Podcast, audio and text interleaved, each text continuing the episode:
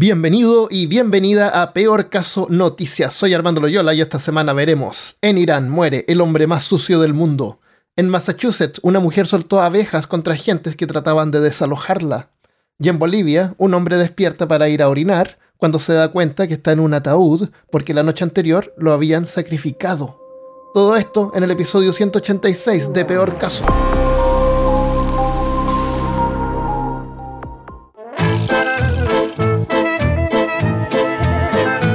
El hombre más sucio del mundo muere en Irán a los 94 años, unos meses después de su primer lavado el 26 de octubre pasado. Un ermitaño iraní, apodado el hombre más sucio del mundo, por no tomar una ducha durante más de medio siglo, murió a la saludable edad de 94 años, informaron los medios estatales.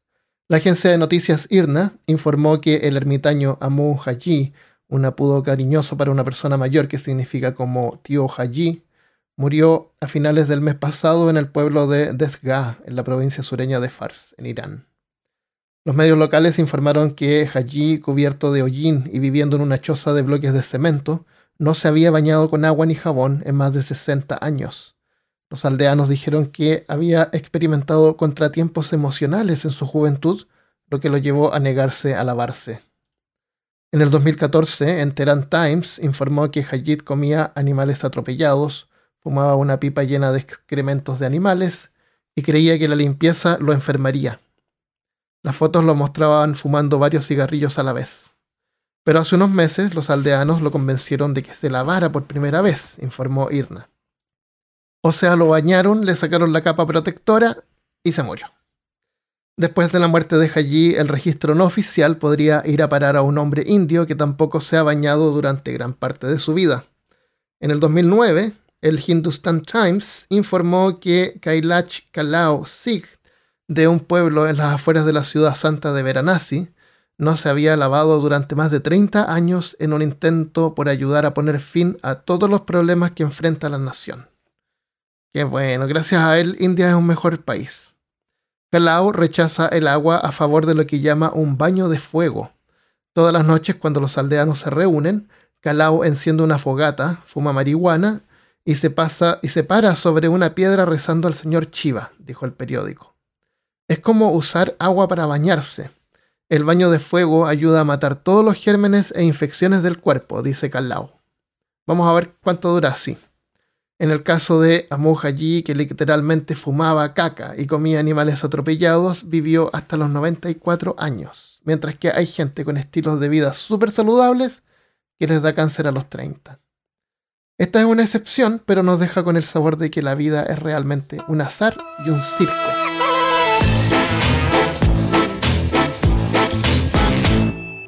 Springfield, Massachusetts, Rory S. Woods enfrenta múltiples cargos de agresión después de que el pasado 21 de octubre desató un enjambre de abejas sobre los agentes del departamento del alguacil que intentaban entregar un aviso de desalojo.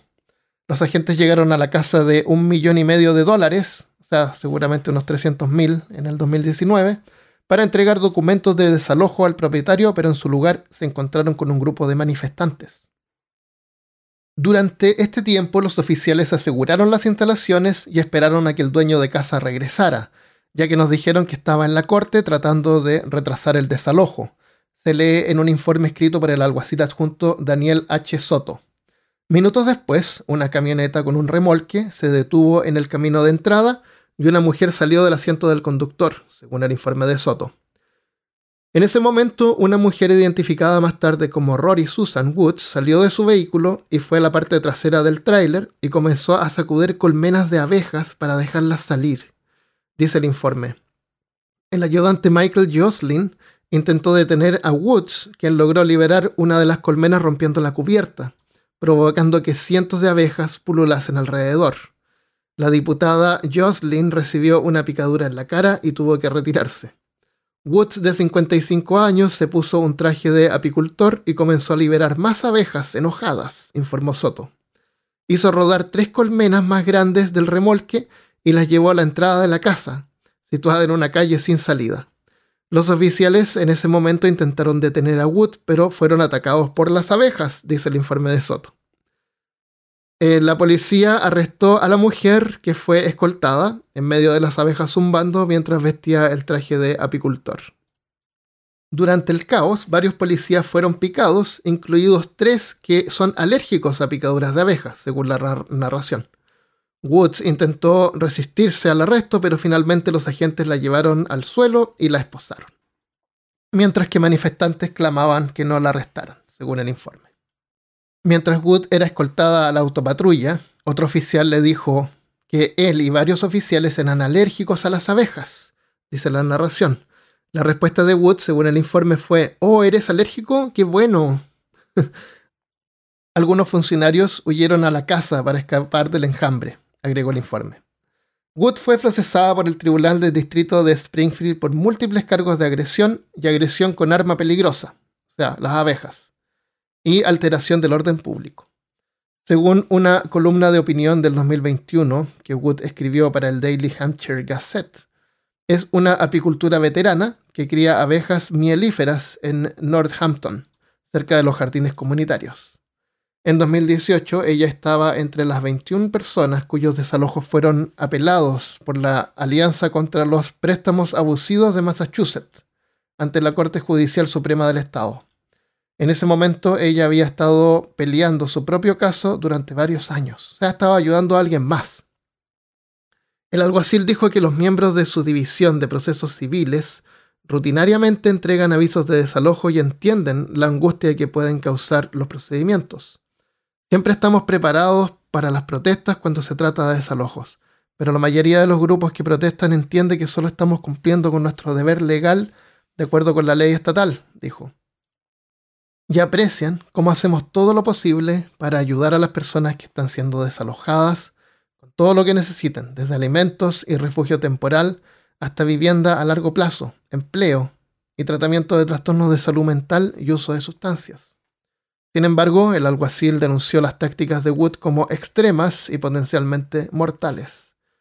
Esta mujer que viajó aquí, que vino aquí, puso vidas en peligro, ya que varios miembros del personal de la escena son, en la escena son alérgicos a las abejas. Tuvimos un miembro del personal que fue al hospital y afortunadamente él está bien. O ella podría haber enfrentado cargos por homicidio involuntario. Wood se declaró inocente a los cargos y fue liberada sin tener que pagar ninguna fianza.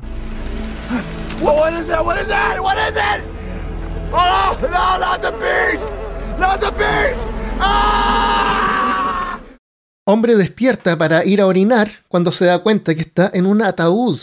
Se trata de Víctor Hugo Mica Álvarez, de 30 años, que asistió a una fiesta tradicional en Bolivia el 1 de agosto de este año, 2022, que celebra la Pachamama, la Madre Tierra. En lo alto de la cordillera de los Andes en Bolivia, los indígenas se reúnen al amanecer para una ceremonia ritual en honor a la Pachamama, la diosa de la tierra y la fertilidad, con fuego y ofrendas. En el Día de la Madre Tierra, los seguidores suben a las alturas para quemar montones de leña con grasa animal papeles de colores y dulces para agradecer a la Pachamama.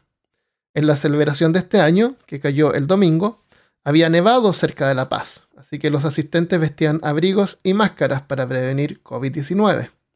Víctor se juntó con un amigo y fueron a la inauguración del festival la noche anterior, donde terminaron emborrachados. A la mañana siguiente, los indígenas ofrecen de todo, desde animales vivos o fetos de ovejas, hasta dulces y hojas de coca para la Pachamama para la Pachamama que ven como una diosa y creen que durante agosto abre la boca para recibir las ofrendas. Víctor afirma que él estuvo entre los sacrificios humanos que todavía se ofrecen en los rituales de estilo antiguo para satisfacerla, según él. Habló a los medios locales mientras estaba cubierto de barro y concreto, después de su supuesto escape. Anoche fui a la entrada previa al festival, fuimos a bailar y después no me acuerdo, dice. Lo único que recuerdo es que pensé que estaba en mi cama, quería levantarme para ir a orinar y no podía moverme. Cuando empujé el ataúd pude romper un vidrio que tenía y así pude salir. Cuando empujé el ataúd apenas rompí el cristal y a través del cristal empezó a entrar suciedad. Querían usarme como Zulu. Un Zulu, con doble L o Suyu, es un feto de llama disecado que se usa para enterrarlo por ejemplo, bajo un edificio para apaciguar a la Pachamama, evitar accidentes. Por ejemplo, cuando van a fabricar una nueva construcción, entierran un suyú en los cimientos. Resulta que en La Paz hay un mercado de brujas que vende estos suyús junto con souvenirs para turistas. En El Alto, la ciudad vecina, que es casi en su totalidad aymara y quechua, los dos grupos indígenas más grandes de Bolivia, hay filas de cabañas donde los ritualistas venden su luz juntos con hojas de coca, figuritas de azúcar, cigarrillos y alcohol, como ofrendas, que son juntadas y quemadas en braseros debajo de tres picos del Ilimani, la montaña sagrada de la paz. Sacrificios humanos que tal vez se hicieron en el pasado no son parte de las festividades y sería un acto criminal de homicidio. Así que cuando Víctor informó de su entierro a la policía, se negaron a creerle y dijeron que estaba demasiado borracho. Y agregó, hemos ido a bailar y ya no me acuerdo. He roto el cristal y me he hecho daño por toda la mano. Apenas he salido. Pero fui a la policía y me dijeron que estoy borracho. Vas a venir sana, me dijeron. Vas a venir sano.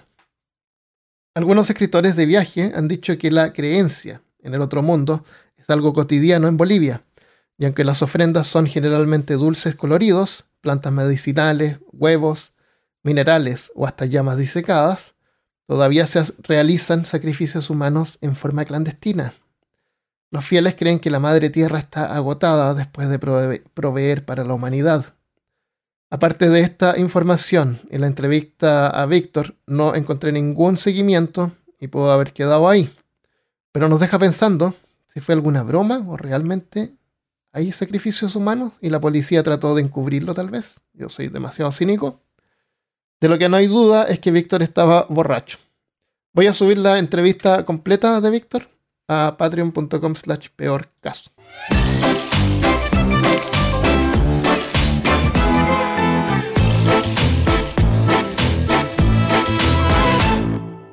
Eh, eso es todo lo que tenemos estas semanas. Si te encuentras con una noticia extraña, terrible o perturbadora, me la puedes enviar a peorcaso.gmail.com o por Instagram, en peorcaso, para compartirlo en un próximo episodio. Voy a decir quién la envió. Antes de irme, voy a leer algunas de las respuestas a la pregunta del episodio anterior.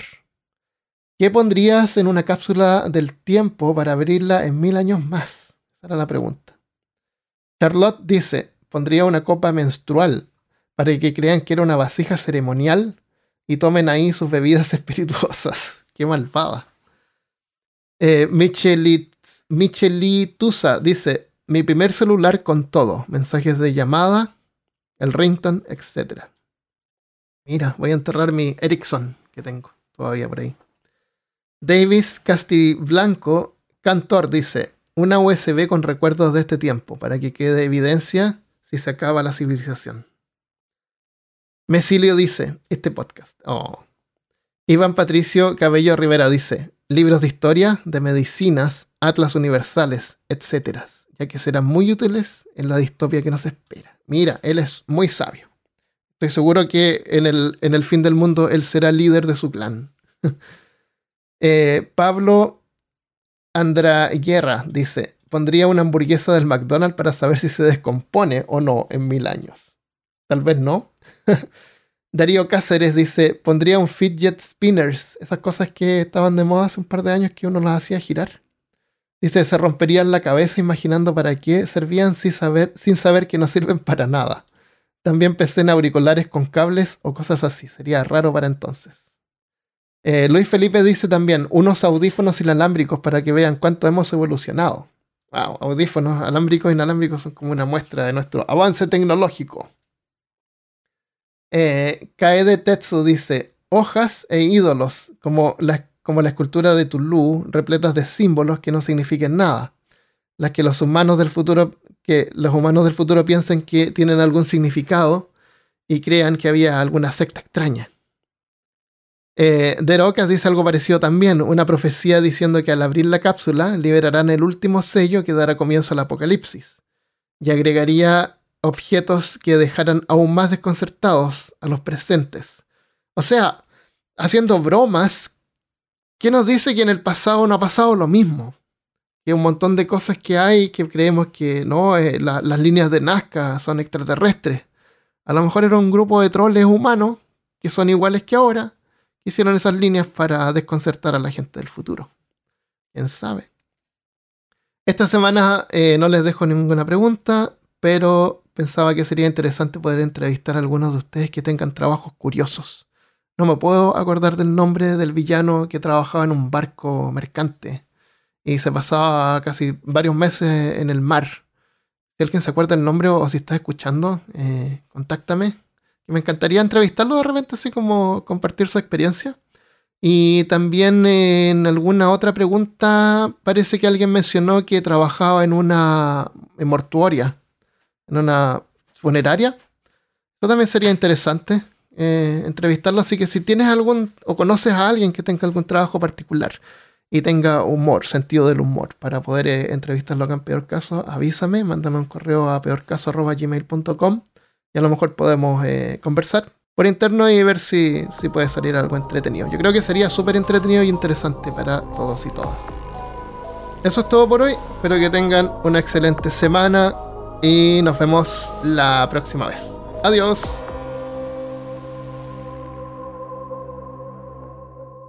Estaba compartiendo en la Vía Victoria, estaba compartiendo en la Vía Victoria Tobas.